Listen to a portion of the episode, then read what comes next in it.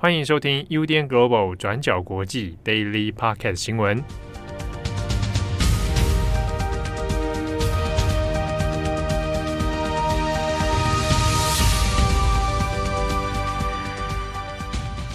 欢迎收听 UDN Global 转角国际 Daily Podcast 新闻。我是编辑木仪，我是编辑慧仪。今天是二零二二年八月三十号，星期二。今天是那个木鱼的第一次开场，好害羞哦，大家。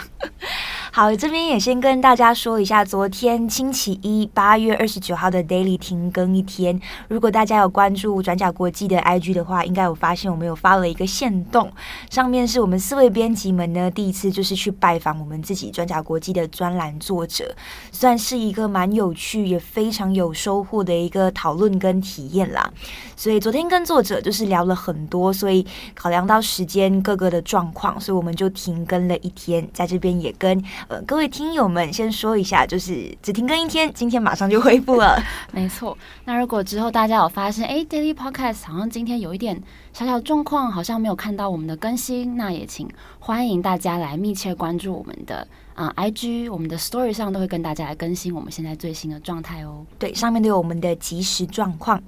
好，那今天星期二呢，我们一样有几则的这个新闻要跟大家更新。好的，首先，最近巴基斯坦因为受到极端气候的影响，发生了非常严重的洪水的灾难。那截至今天呢，已经有至少一千一百三十六个人在水灾中死亡，那其中还包含了三百八十六名的孩童，也有超过一千三百六十四人受伤。那这场洪灾目前也让百分之十五的人口，也就是大概三千三百万人受害。好，目前整个巴基斯坦已经有高达三分之一的土地已经被这个洪水所淹没。那我们可以从八月二十九号的这个卫星影像中看到，大量的印度河沿岸的房子跟农田都被淹在这个洪水里面。那巴基斯坦人口第一大省的旁遮普省中的两个城市，包含拉詹普尔跟罗詹这两个城市，也都被淹在了水中。而因为大雨造成的土石流，也已经摧毁了总长度三千公里的道路，以及一百三十座的桥梁，让上百万人目前是无家可归的状态，也阻断了通讯跟对外的交通。而因为有大片的土地目前已经变成了一片的汪洋，所以巴基斯坦当局不只是派出了海军来救灾，很多救灾人员他们也只能用直升机来营救目前受困的灾民。但是目前有遇到一个困境，就是因为缺少了可以着陆的干燥的地面，所以让救灾的行动变得越来越困难。而巴基斯坦从今年六月以来就受到了暴雨跟洪水的灾情所困，光是今年的雨量就已经创下了三十年以来最高的纪录，而目前的累积雨量就已经是将近过去平均雨量的八倍。而在人道救援方面，巴基斯坦总理谢里夫已经宣布要拨款一百亿的卢比，也就是大概新台币三十八亿的资金来援助开伯尔、普赫图赫瓦省的受灾户。还有当地规模最大的人道主义组织巴基斯坦红新月会以及国际红十字会这两个组织也已经协议要来募集三千五百万的瑞士法郎，也就是大概十一亿的台币，来投入紧急的救援行动。而在国际上，联合国已经拨款了三亿美元来救灾。那其他国家像是英国啊、土耳其。阿拉伯联合大公国等等的国家也已经宣布会一起来展开援助，而这场洪水呢，也造成超过八十万只的牲畜死亡，遍及全国的农作物跟果园也受到了严重的影响，不但让粮食价格飙升，很多季节性的作物的出口，包含这个巴基斯坦主要的经济作物棉花的出口的状况，也会受到严重的影响。那面临可能会持续好几个月的粮食短缺问题，世界粮食计划署目前正在跟巴基斯坦当局在合作，计划要先在受灾最严重的巴鲁支斯坦和信德省这两个地方，来帮大概有五十万名的灾民的这个地区来提供紧急的粮食援助。那目前当局也正在研拟要从印度或是土耳其。或伊朗来进口蔬菜。那其实不只是这次的巴基斯坦洪灾，这个夏季大家应该也很有感。不管是许多的开发中国家，或者是已开发国家，在这一次的夏季，都真的受到了这个极端气候之苦哦，像是欧洲热浪、南韩水灾、中国干旱等等。但是呢，相比起这一些真的是富有的开发国家，开发中的贫穷国家其实往往是比较少资源或者是资金来修复极端气候带来的一些伤害哦。像是说你要怎么去补助受灾者，你要怎么重建社区，未来又要如何应对等等。那从这次巴基斯坦的洪灾里面，就延伸出一个非常关键也非常特别的一个问题。也就是说，当极端气候已经造成难以修复，甚至是不可以逆转的一个伤害的时候，开发中国家只可以默默承受吗？那这些碳排放大国，当他们因为你享尽各种的经济红利，但是也在伤害地球的同时，他们难道就真的不需要负上任何的责任吗？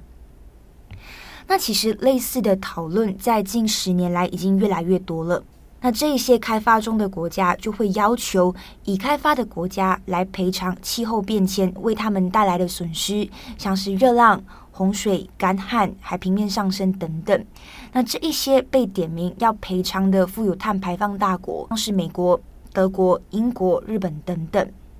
那赔偿相关的这个议题，在过去几年来，其实很长都不被受到重视哦。或者是说，它会被大国们刻意忽略，或者是抵制，因为这些大国们会担心说，如果真的先例一开，他们很有可能接下来就会面临呃这些受灾国家的诉讼，那接下来就会有可能永无止境的一直要去赔偿，还有支付资金给这一些受灾国家。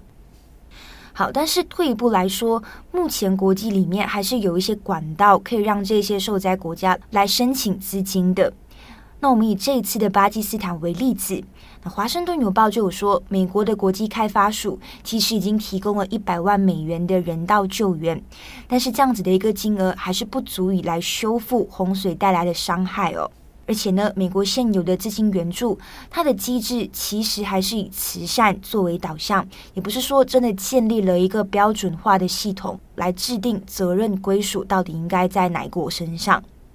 那当然，虽然大国们有面临这些呃不赔偿的指控，但是贫穷或者是呃开发中的国家也有自己的问题，因为大国们会担心这些流入的这些金元或者是资金等等，会不会被当地的政府滥用，或者是有一些贪腐的行为等等，那这一些都是呃还是有争议的。好，那类似这些呃关于援助或者是赔偿的议题，在去年的联合国气候变化大会上面也已经有了讨论，但是焦点呢都被减少碳排放，还有控制气候增温摄氏一点五度这两个议题带走了。那今年的气候变化大会呢，会是在十一月在埃及举行，但是呢，在大国们立场不变，也就是说呃不想要赔偿或者是刻意忽略这个议题的前提之下。会不会有更多的金钱援助来援助这一些开发中的国家？可能还是比较难有突破的。好，那今天的第二则，我们来更新一下乌俄战况。那今天主要会分成两点。第一个要谈的是乌克兰现在已经反攻，并且收复部分的赫尔松城市的领土。第二个我们要讲在扎波罗热的核电站的状况。那赫尔松跟扎波罗热都是乌克兰的南部城市。俄罗斯是在三月的时候占领了这两座城市，但是现在情况都已经有了变化。那我们先说赫尔松的部分。你在过去几个星期，其实乌军就有一直释放消息，表示会在南部城市发动攻击哦，包括赫尔松在内。结果在今天三十号的时候，乌克兰的军方就表示，乌军已经突破了第一道防线，收回赫尔松的部分领土。那不过，乌克兰军队的南方司令部发言人目前不愿意透露这一场反击行动的规模，也就是说，乌军到底如何突破在赫尔松的俄军前线。那如果大家有留意的话，可以看到外媒在描述乌军反攻赫尔松城市的时候，有分别使用 “offensive” 进攻，还有 “counter-offensive” 反攻这两个字。那路透社在他们的文章里面是穿插使用这两个字，但是呢，华盛顿邮报就利用发言人的说法，稍微做了区别。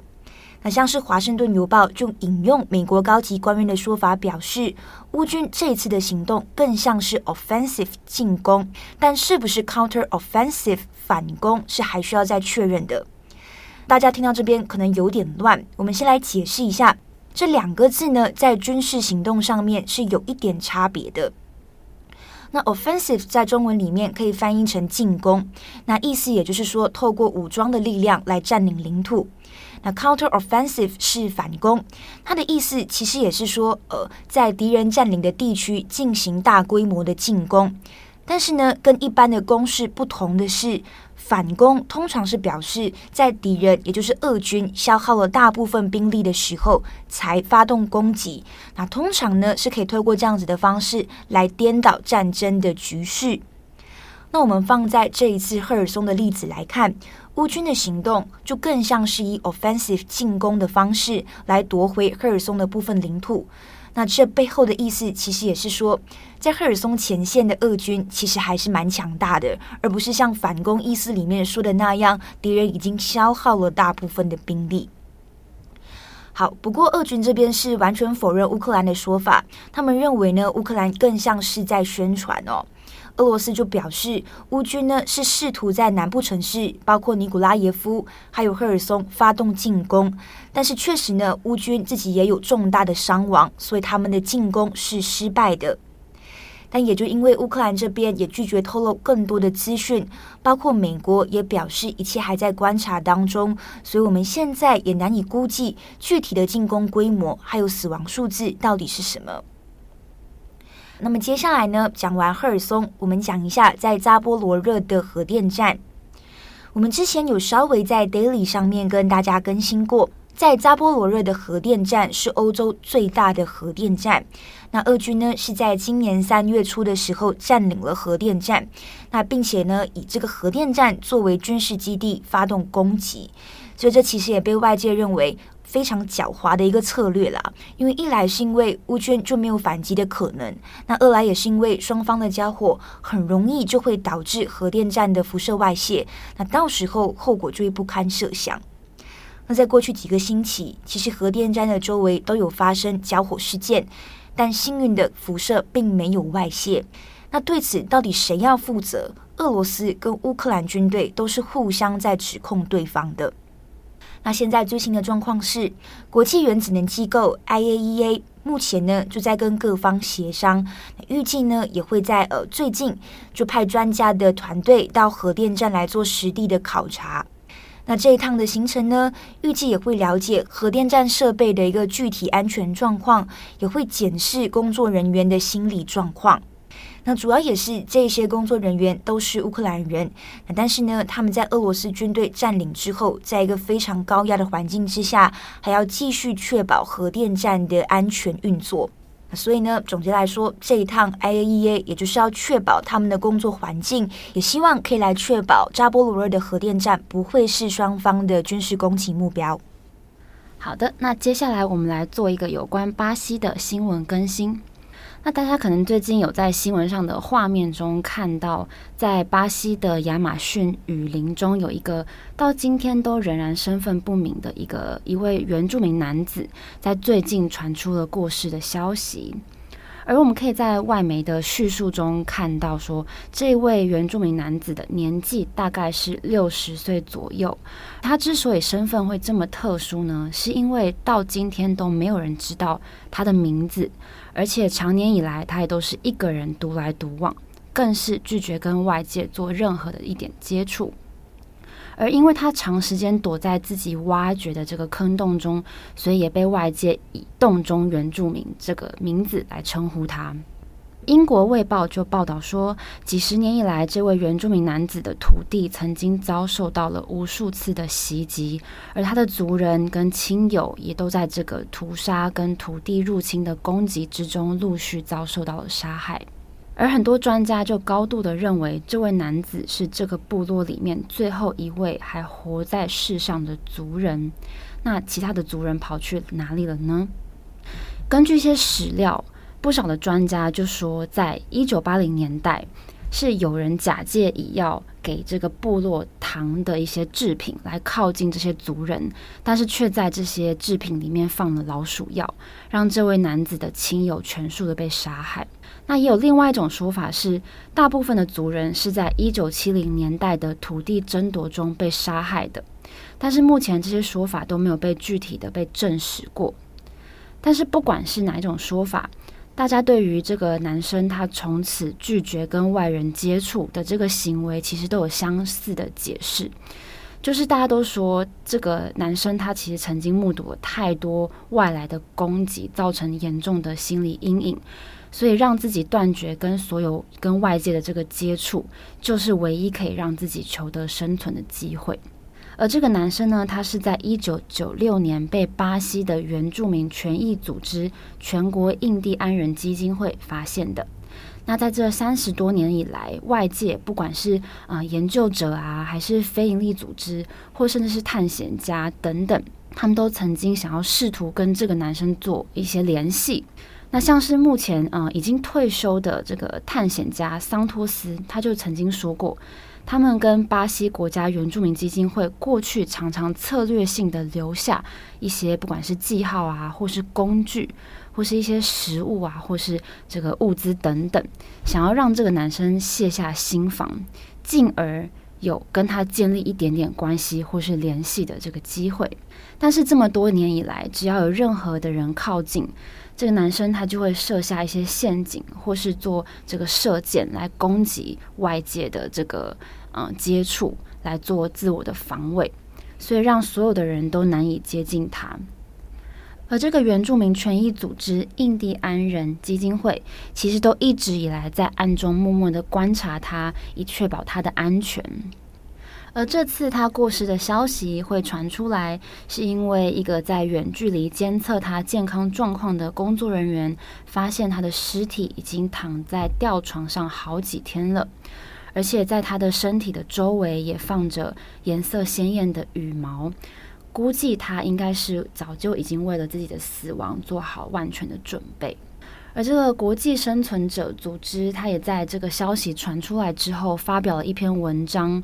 这篇文章就说，这位男子其实是这个部落中最后的一位幸存者，而他的过世其实也象征着这片雨林中又有一个部落正式的灭绝了。那除了这个组织用了“灭绝”这两个字之外，也有不少的保护团体的人士也表示了这个难过跟哀悼。他们认为说，随着这个男生的过世，又有一种文化跟语言可能会永远的消失在这个世界上。针对巴西原住民的这个议题，我们可以回到这个巴西亚马逊雨林长年以来的砍伐跟土地争夺的问题来谈。而这么多年以来，因为滥垦跟不正当的这个开发，也造成了无数的原住民家园被摧毁。像是环保倡议团体就批评说，在这十年以来，这个亚马逊地区的雨林保护跟原住民土地的权益好不容易受到外界的这个重视，但是这几年来的发展就像是在开倒车一样。尤其是现在的这个总统波索纳罗，他在二零一九年上任之后呢，巴西原住民的保留地的这个不正当的开发跟入侵，在这短短的三年以来就增加了两倍这么多。而我们值得关注的事情是，巴西在今年的十月也要准备来举行总统大选了。而就在昨天，也就是八月二十九号，巴西举行了第一场总统候选人的电视辩论会。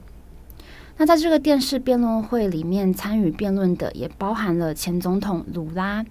现任总统波索纳罗，还有两位女性的这个参议员泰贝特跟索诺尼克。那虽然这场电视辩论会的内容大多都是环绕着经济的危机跟呃政治人物的贪腐行为来进行辩论。但是雨林的保护跟这个原住民的权益问题也再次的被搬到这个台面上来。那如果我们可以在巴西人民或是国际关注度最高的这个巴西的议题中，粗略的划分成眼前的经济问题跟经济危机，还有长期的这个环境问题来谈的话，那我们可以稍稍的从候选人的支持度来看出选民目前对哪一件事情其实更加的重视。就像是二零一八年总统大选中，即使大家知道这个波索纳罗他的他发表的政见跟这个对政策的展望，对雨林的保护其实是有蛮不利的影响，但是像是在亚马逊等等这种呃比较偏北部的几个州里面，大多数的选民最终都还是把票投给了现任的总统波索纳罗。所以说，虽然环境的问题还有原住民的权益问题，对很多人来说都是很重要的，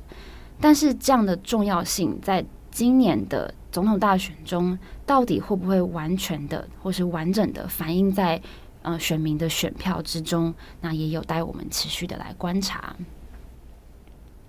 那今天的最后一则呢，我们要来讲一下稻盛和夫的新闻。在我们录音的下午，日本京瓷公司宣布，他的创办人兼名誉董事长稻盛和夫在八月二十四号的时候在家中过世，享年九十岁。